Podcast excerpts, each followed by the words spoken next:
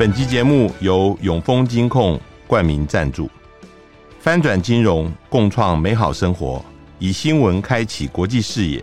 永丰金控与您一同掌握全球脉动。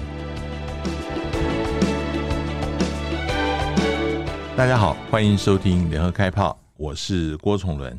呃，我们今天呃要来谈大陆最近呃解放军里面发生的相关事情。那也刚刚是呃八一建军节，就是解放军呃正式成立九十六周年。那在我们现场的是老朋友，也是呃解放军的专家，就是非常资深的呃军事记者齐乐意先生。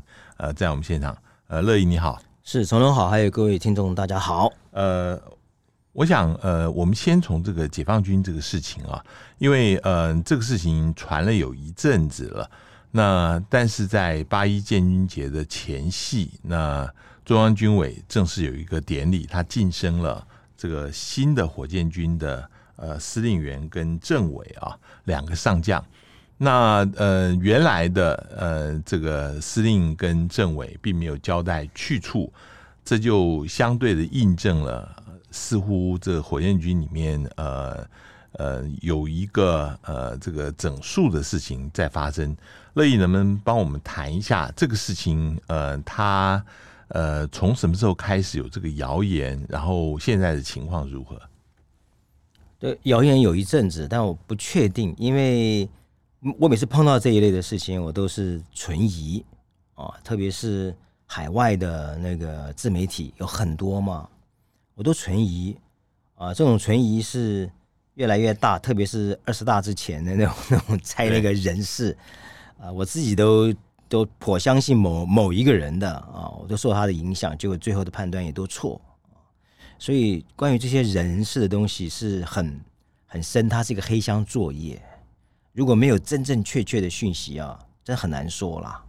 因为每个人在说的时候都说，据我内幕之消息，有人跟我爆料，后来发现也都不对。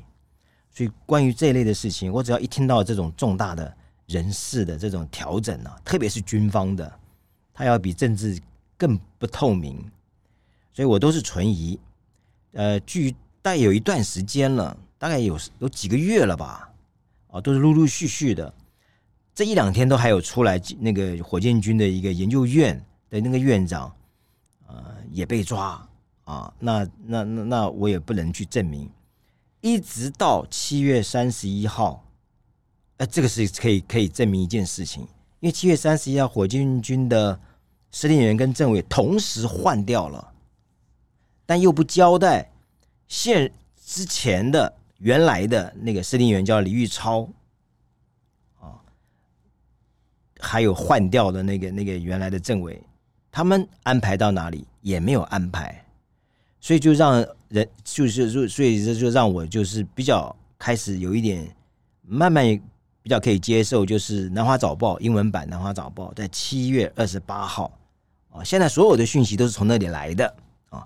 七月二十八号他就讲了，这个火箭军的司令员叫李玉超，副司令员跟刘光斌，这是现任的现职的这两个，再加上那个。副的司令员叫做张振中，这个是有做了一阵子了啊，他是二零一六年就来了，已经已经相当一段时间了。他们三位被这个军委的纪委跟审计的办公室单位的人带走了。那纪委审计，因为这个已经写的蛮清楚的了，审计这个这个这个这个东西啊，是这个。很厉害，因为是二零一四年的十月，记不记得那时候审计署原来是总后的总后勤部的审计署，后来那个习近平上来以后啊，就把这一块特别把这一块归中央军委的建制。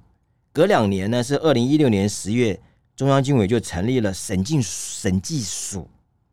你知道纪委是抓纪律的。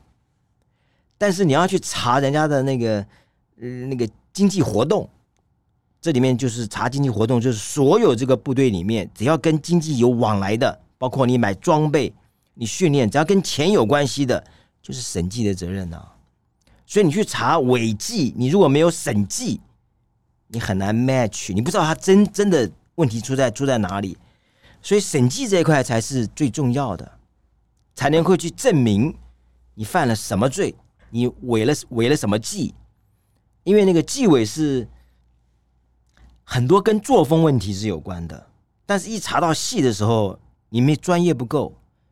你比如说，就是最就是这一天，八月一号这一天，《解放军报》还呃不不呃中国新闻新闻社还还刊登了一篇这个审计的工作如何把它转化成战斗力，它里面就有讲到，那审计要要要很专业的。你比如说，你到部队去视察一套软体。这个软体有没有问题？有没有这个放水？有没有这个这个这个这个借壳？就是说，原来像你这个公司买的，结果你这个公司呢是用别家更便宜的产品来充当，然后还报价报的很高。这种东西很多这样的例子，这个要有审计人员、专业人员来看软体的，他就有报哦。所以重点就在于审计看起来是一个经济。审查，但它跟战力是有关系的。比如说，他查到你这个装备根本不合标，当年是怎么放水的，让这个装备能够通过，然后全军在用这个装备，那还得了？好，我们回到那个火箭军现在这个情况。OK，好，那就回到这个情况，就是因为有七月三十一号这一个确切的两个上将上来，我们就几乎可以笃定，《南华早报》七月二十八号讲的这些事。应该是真的，应该是真的啊！因为到现在都还不知道。那由这件事情就反映出前一阵子又传出了很多军队军队的一些事，特别还有吴国华。吴国华这一位呢，也是因为他他自杀了，他自杀。这个吴国华是原来二炮的时候，他就是副司令员呐、他跟着魏凤和。他是魏凤和是二炮的司令员，然后军改之后，火箭军第一任这个司令员，这个吴国华这个很老啊，他是第一任的副司令员，他自杀了，就在就在前一段时间，也是七月的事，然后还被证明正式的说法是因为他生病什么什么，后来那个呃张小阳去看他，就张震的儿子大儿子叫张小阳。以前是总参三部部长，后来做洛阳的那个外语学院的院长。呃，吴国华就是刚好都接他的位置。张小阳去看他，然后高瑜有一个独立的记者，大陆就写了，那个张小阳也自己写了一段，最后说他是自杀的。哇，那就不一样了。那人为什么会自杀呢？那个那这个问题就很大，说是家庭不睦，工作压力很大。而自杀的，但我们一定不是从这方面去想嘛，所以一定是出事了。我现在讲的只是三个被抓、被带走啊，这个有纪委的、有审计的，那这个问题就很大啊。然后一个是自杀的，那就显示这个火箭军真的是出了大问题。这个现在目前调查范围还会不会扩大？因为现在一直谣言。传说他的首任的呃火箭军的司令员魏凤和啊，呃最近呃好像也没有出席一个军事会议，魏凤和会不会牵连在里面？有这个说法，但是我们要去去去去证明这件事情，当然不好证明。但是我刚刚就讲了这件事情哦，我我我整理了一下哈，有三个有三个大的这个要害的地方。跟以前非比寻常的地方啊，第一个，这几个人我讲到这几个人，他们的时间任职的时间的跨度，我们就可以看得出来。像我刚刚讲吴国华，他是跟着魏凤和的，他自杀了。那作为最高的首长，总是有一点关联，这个要继续查。然后张振中被带走的那一位，原来是副司令员。后后来转到了这个军委联合参谋部的副参谋长，他是二零一六年七月接的，也是魏凤和的时代，他也是魏凤和时代。然后魏凤和结束之后是周亚宁，因为总共是三三个司令员嘛。然后在在李玉超，李玉超是现任的，那刘光斌也是现任的。哇，我们一打开一看，哦。这个不是指不是对火箭军这一个军种某一个阶段的首长来调查他们，不是，是从一开始，因为从吴国华、张振中到李玉超，是从火箭军一开始建军以后，就是军改以后，就是这个火，说当然他是最新的了，他很新，只有三任司令员，但是全部囊括在内，就很明显的这个审查。是针对火箭军，不是不仅是针对火箭军现任的，包括以前的这几个老，特别吴国华这么资深的副司令员，这么资深，他是这个做过总参的技侦部第三部的部长啊，这都是核心部门、重要的部门。那所以第一个时间的跨度，我认为这一次的调查是调查整个火箭军。我打他，是不是也是因为这样子？新任的司令员跟政委都是从外军调来的，司令员是海军，然后呃，政委是空军出身的，完全是跟火箭军没有关系，不是内生的。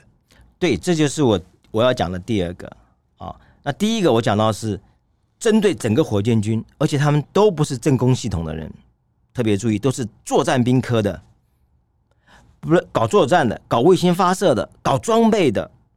哦，搞技侦的都不是正工的哦，都不是正正工的，都是专业的。这是第一个。第二个就是您刚刚谈到的，就是同时撤换一个军种的司令员跟政委啊，极为罕见。我们查了，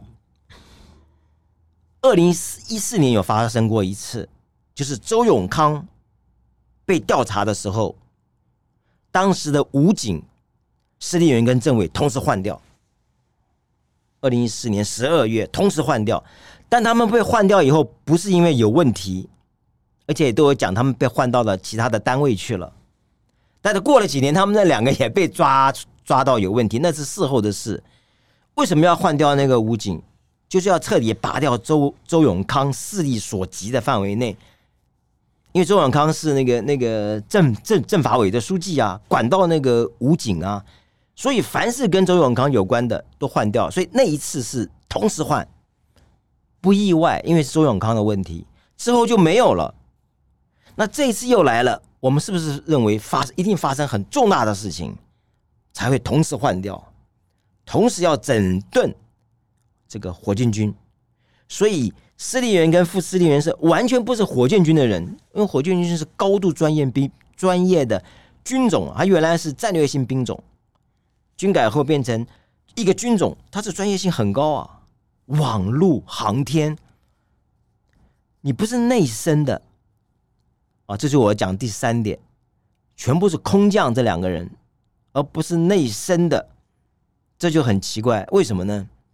火箭军有九个基地，有九个基地，四十个作战旅，哦，六十一基地一直到六十九基地，九个。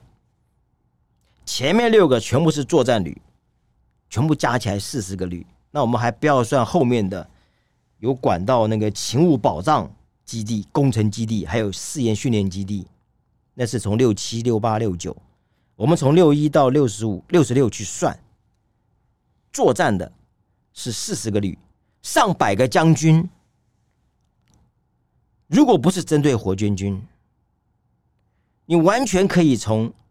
火箭军现有上百个将军里面去升任司令员、政委完全没有问题，但习近习近平没有这样做，所以就回到你原来那个问题，就是说这件事情会继续查下去，因为还不知道有多少人会涉及到所谓的贪腐的事情，所以他还不能任命你们这里的这里的人，万一我任命到时候又有问题了，嗯，所以现在整个情况很严重，严重在什么呢？就是现在的习近平已经完全不相信火箭军了，所以你的司令员跟这个政委全部是从外面这个空降来的，跟你一点渊源都没有，没有包袱，比较好做事，比较好整顿了，应该是这样讲。那我们接着就要问了，火箭军现在的战备训练要不要做？应该还是要做吧，但是你几个重要的人都已经不见了。换来的人全部是外行的人，你的战备训练应该这样讲，重大战备训练应该可能要停了。现在完全进入安全调查跟整顿阶段。现在可以说，火箭军呢，应该讲啊，人心惶惶。稍微有点职务的人，比如说你是少将或重要的大校级职以上的，他们当然人心惶惶，因为他们也都是现任李玉超或者前任的这几个人，他们提上来的人呐、啊。看到自己自己的提拔他的那个首长都已经都已经都已经被被被带走了，自己会不会很慌？一定会查到自己的头上嘛？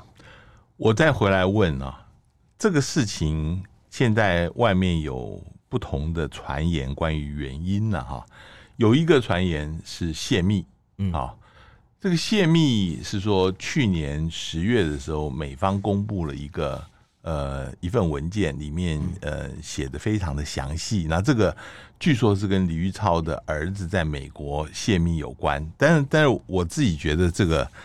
这个这个说法未必成立，因为泄密通常，呃，你最多一两个人，不会是这么多人，是啊，呃，涉及到。第二个就是集体贪腐，哈，集体贪腐这包括前后任，包括上下级的整个关系，那这个呃是长久以来的问题，这个是有可能。那第三个。嗯，也有一个说法牵涉到军种之间的呃斗争，尤其是新成立的战略支援部队跟火箭军之间，跟以前的二炮之间啊，有一些矛盾，甚至执掌跟新的火箭军之间有一些相互呃重叠的地方。那也有人从这方面来看，你怎么看？对这种说法，说法就是集体贪腐，我想是有的。哦，这个集体贪腐，这也是一个一个民意整顿的一个民意啊。待会会讲，在习近平的眼中啊，集体贪腐不是大问题，不是大问题啊，主要还是政政治问题。那我先讲哈，泄密，我我也一直觉得，因为那个东西我有看，去年十月嘛，人家传给我的，去年十月二十四号，两百五十五页。我没有看完呢，我是我只看了跟我们台湾有关的六十一基地的一些情况。我整个看完呢，我个人觉得哈，如果这个研究单位长时间在研究而整理出来这样的一个资料，我觉得是可以的啊，因为这些是专业的中国航天航空的研究所，他专门在研究这个，十几年年下来累积出这一些的资料，我觉得不难。应该不是太难，而且它下面都有 flow 它有它它都有注啊。我大概看了一下，你说完全要泄多大的密，应该不会在这里呈现，应该不会在这里呈现。如果是公开的话，那可能就不是这么密。嗯，如果是公开了，我就觉得这里面没有太大的密，除非他真的泄了不能公开的密，是不能公开的，要不然的话，他就会做进行全全面的调调整。所以，就泄密本身，就这个这本书两百五十五页，因为我有看，我不觉得这里面泄了多大的密。但凡一个 研究单位动员那么多的人，几十年的努力，做出这篇文章，不过不为过，不为过啊。所以，而且你刚刚有谈到泄密，不会那么多人泄密，而且说是司令员李玉超的儿子泄密，我觉得很奇怪。你。他儿子又不是火箭军的人，这是一个大的档案系统，哪有说老子会给给给儿子这个东西？不可能的嘛，不可能的。有时候老子去开一个会，都不一定会跟儿子说，我今天到中央军委开会，也不会嘛。你说用礼遇这些，可能都是一些名义，用这个东西来做啊、哦，所以我觉得泄密我存疑。集体贪腐，我觉得是有，但是这个贪腐它已经是制度化了，在那个在那个里面，你一定会有这些捞一些好处的这些东西。但是我说了，他们都是专业的人，专业的人当然不是说专业人就不贪腐了，有好处就捞嘛。有新闻报道说，这些人原来原来没有到北京总部里任职的时候，都都是不错的。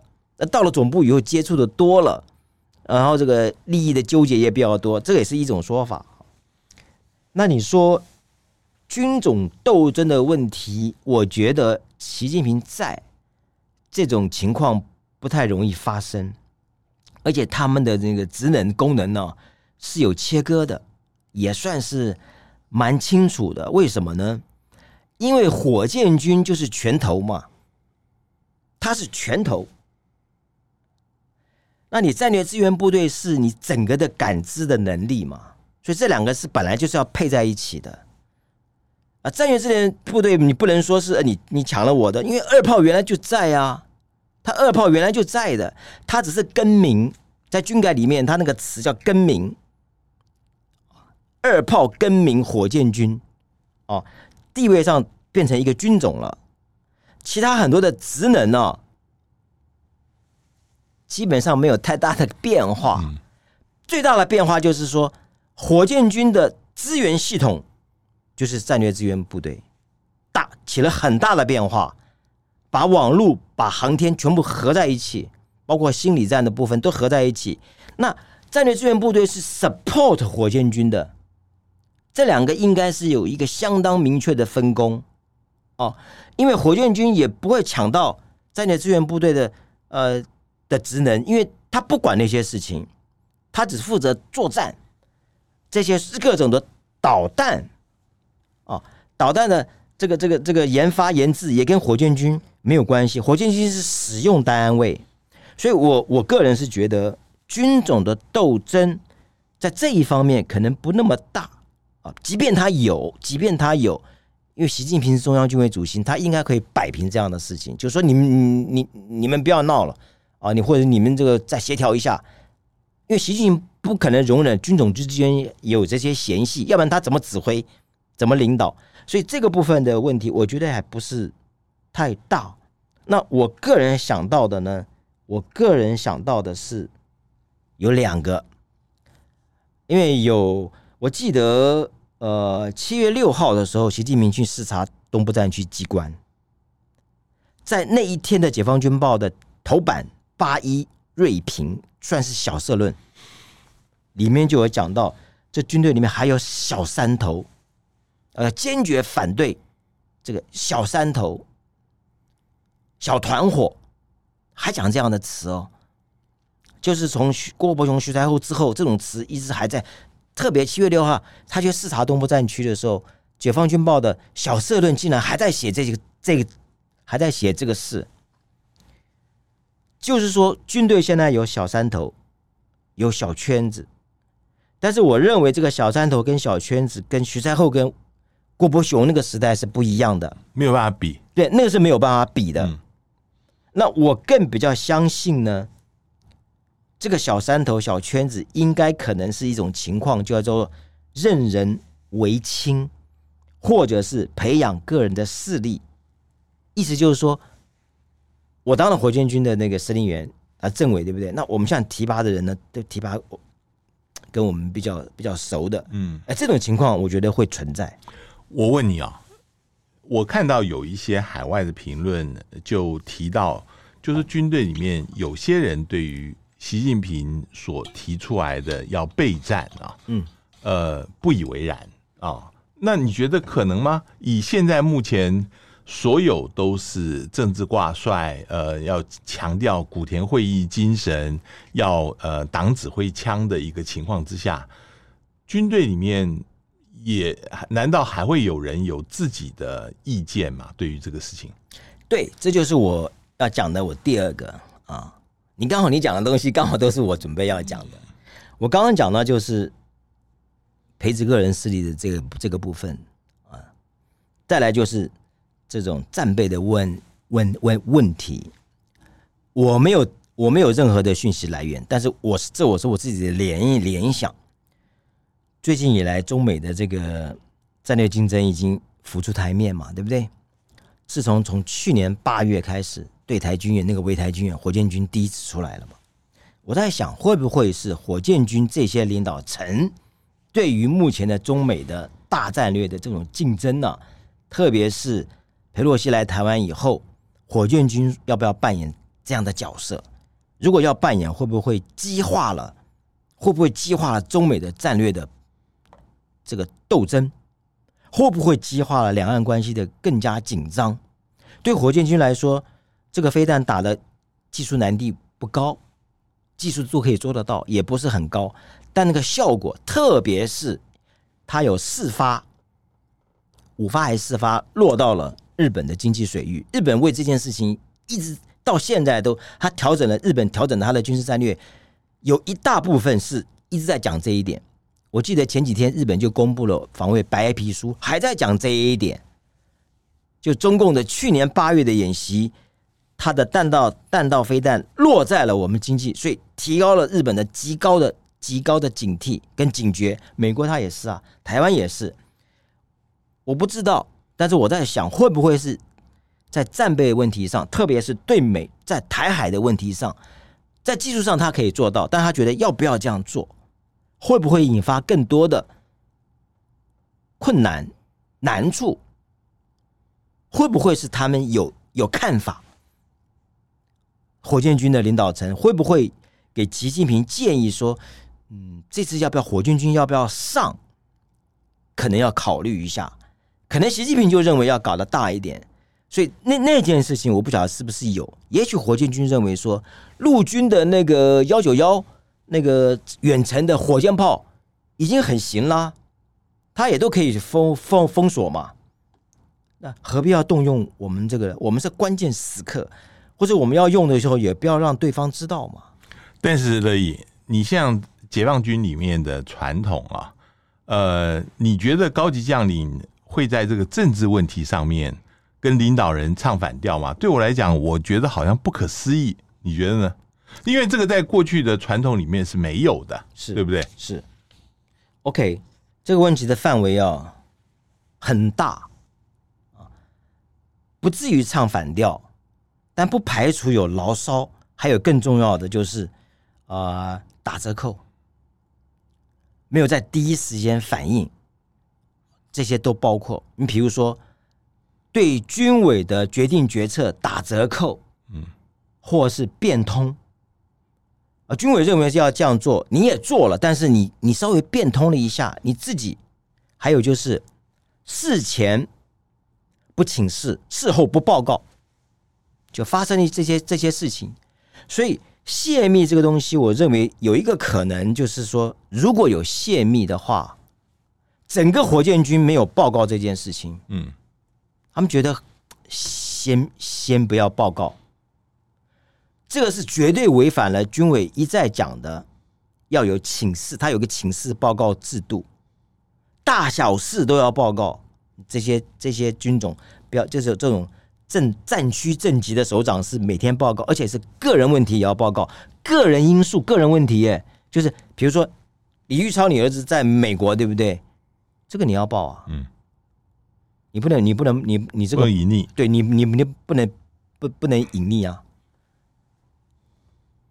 那我因为我有看到一些，我看了一些资料上面说，他们对这个很困惑，就是说，凡大大小事都要报。那什么是大小事？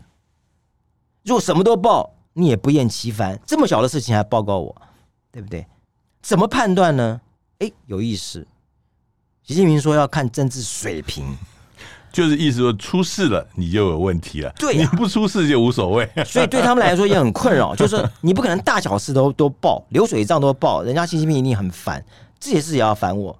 但你如果不报，一有事，习近平认为这是大事，你为什么不报呢？所以，而且他没有规范什么是大小事，要看你的政治水平，就搞到最后大家说干脆都报好了，宁愿被被骂也不要出事。我在想，如果这个泄密如果有真的泄密，可能火箭军觉得说，这个我们还要进行了解，先不要报，免得一报会惊动中央。会不会是这个问题？就现在捅到越捅越大。习近平认为说，这么重要的事情，问你们为什么隐瞒不报？这些都是政治问题。所以政治问题不仅仅只是说反对，现在应该公开反对的是没有了，但是这个政治问题包含的面很广。包括请示报告，包括消极怠工、打折扣、变通，这些全部都算是政治问题耶。嗯，我现在看到的一些呃一些讯息，似乎都指向反腐，里面包括习近平这个二十六号到这个呃西部战区的时候，他就是一直强调。要正风肃纪反腐啊，不断的推进啊。那呃，在八月一号，这个呃，解放军也发布了一个文件，里面也强调是要反腐的事情啊。所以呃，但是从你刚刚讲，你觉得反腐呃是普遍存在的，这个未必是真正原因，有可能是借口而已。你能不能再细细的讲一下？再细的讲，就是说反腐是手段，主要还是要。这个习近平的权力，习近对一个独裁者来讲，因为习近平走到现在已经变成越来越像独裁者了。二零一二年刚开始的时候还没有，二零一二年刚开始只是清除障碍，他要他要掌握这个权力。现在不仅是要掌握，而且是绝对、坚决。他经常用坚决跟绝对，绝对忠诚，忠诚绝对。就是我刚刚讲的，他的标准是越来越高。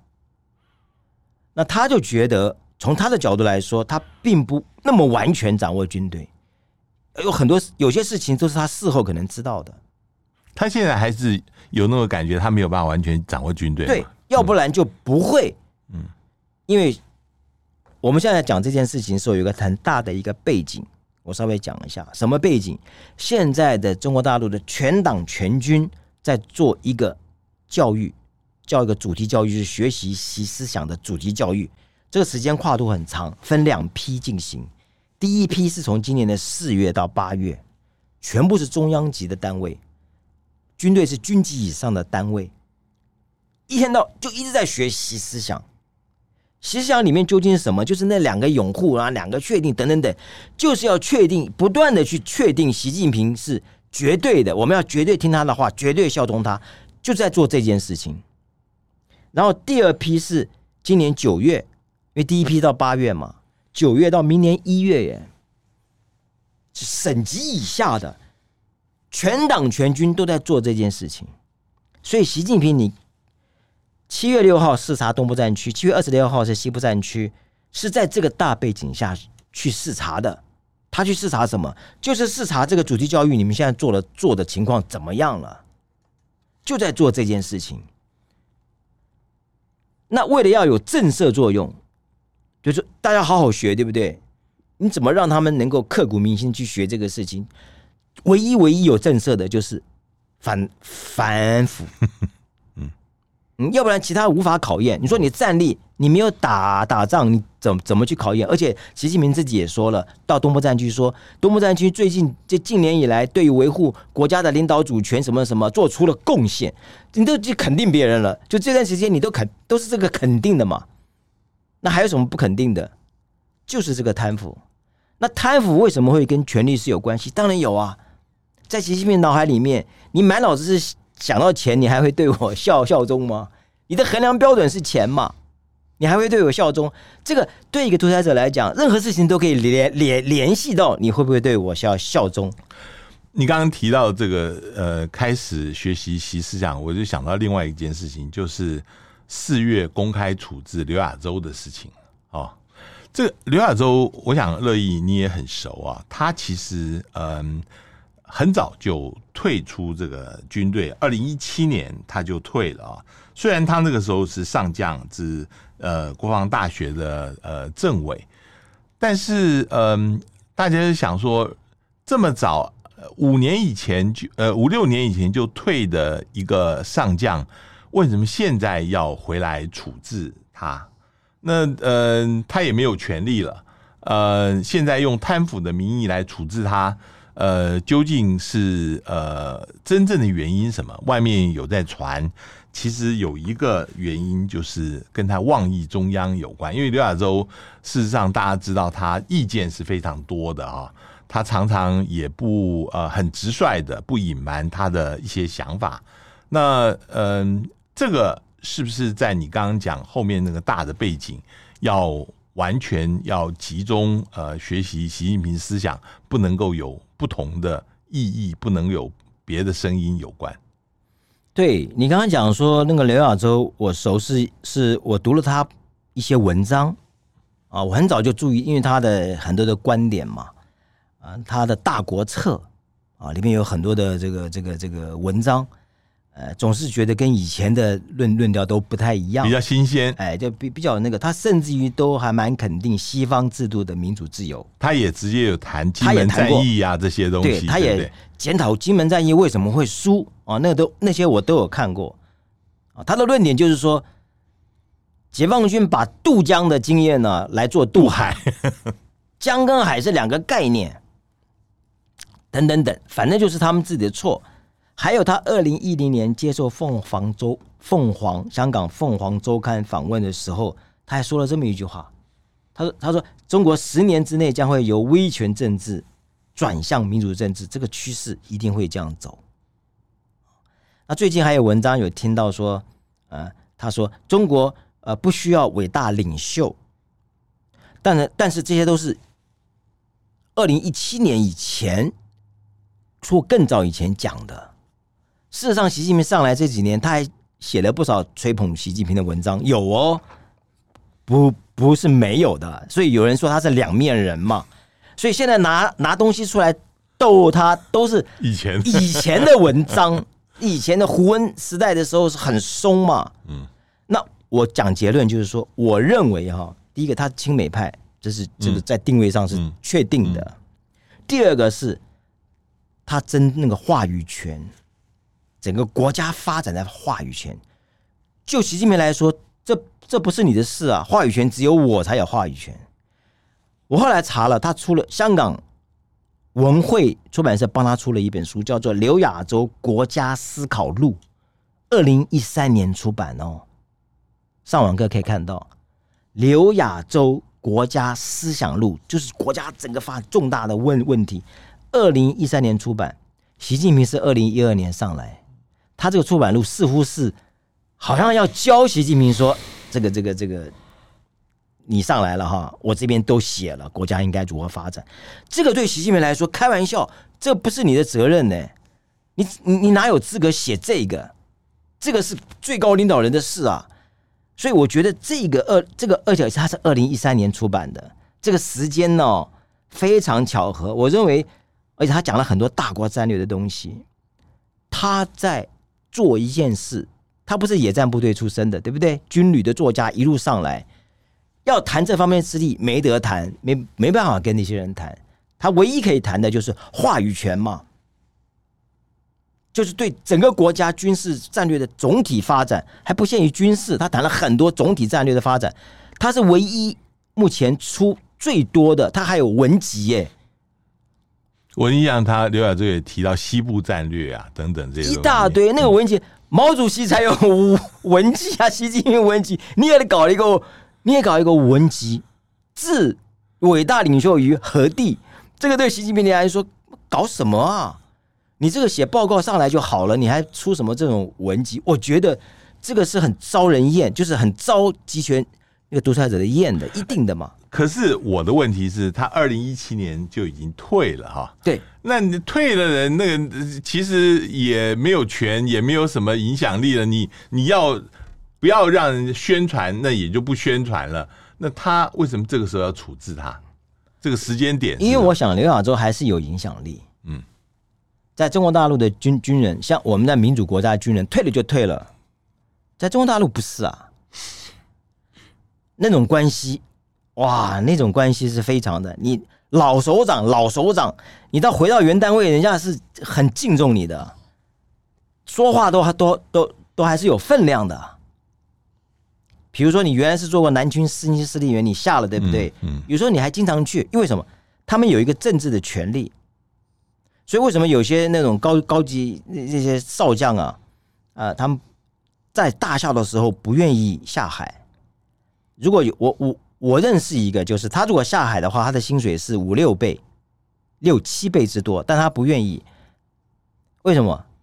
因为他升少将以后，他的政治待遇啊是一生的。嗯，这个政治待遇包括什么？你知道？虽然薪水没有比外面多，但是这个政治待遇，第一个重大节庆在地方上，你都可以穿军服出来，有一定的礼遇，很多灰色的地带，你可以做顾问。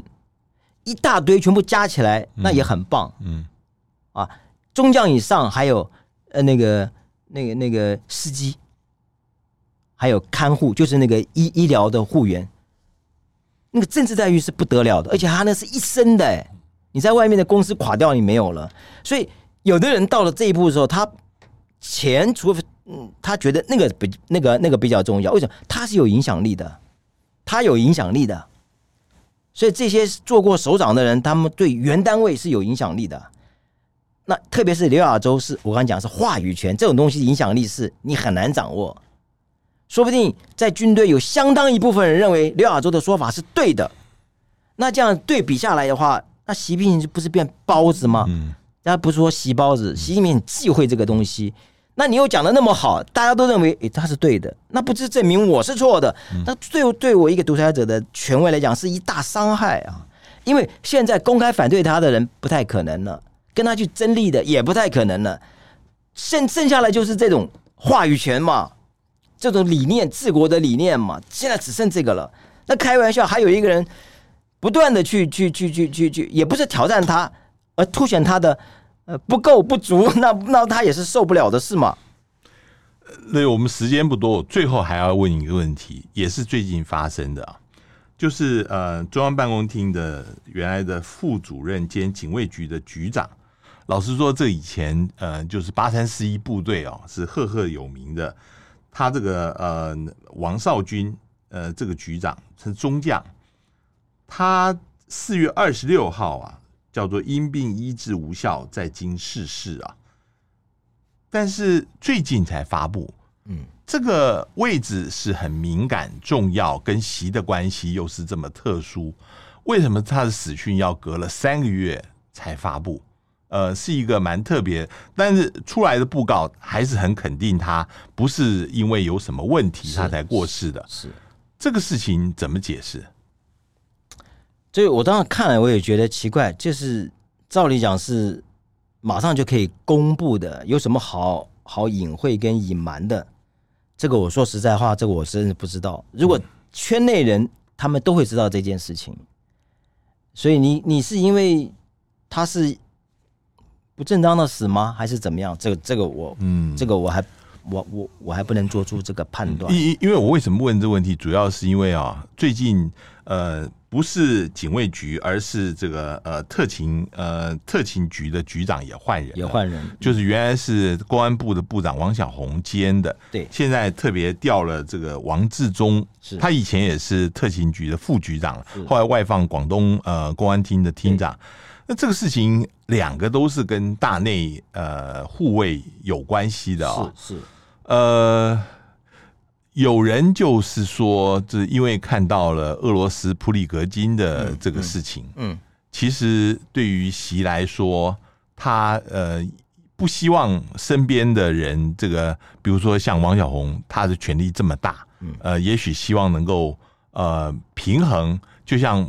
普里格金的瓦格纳跟俄罗斯的正规军都存在着，那现在也没有哪一方势力真的下去了。即使像瓦格纳他兵变以后啊，仍然普京五六天以后就召见他。对啊，嗯，是不是习也希望能够维持他身边的人的权力平衡？有有这种可能，因为当年抓四人帮的时候，也是中央中央警中央警卫局抓的。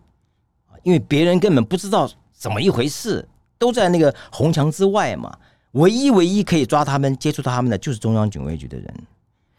那你这个王小红虽然是我最大的亲信，人权力到一个时候的时候，他是会变的。就跟习近平自己知道，以前他不是这样子的，现在他也也变了。所以他对于任何身边权力到达一定程度的时候，他当然会有一些的怀疑跟谨谨慎。这是一点，我觉得有这个可能。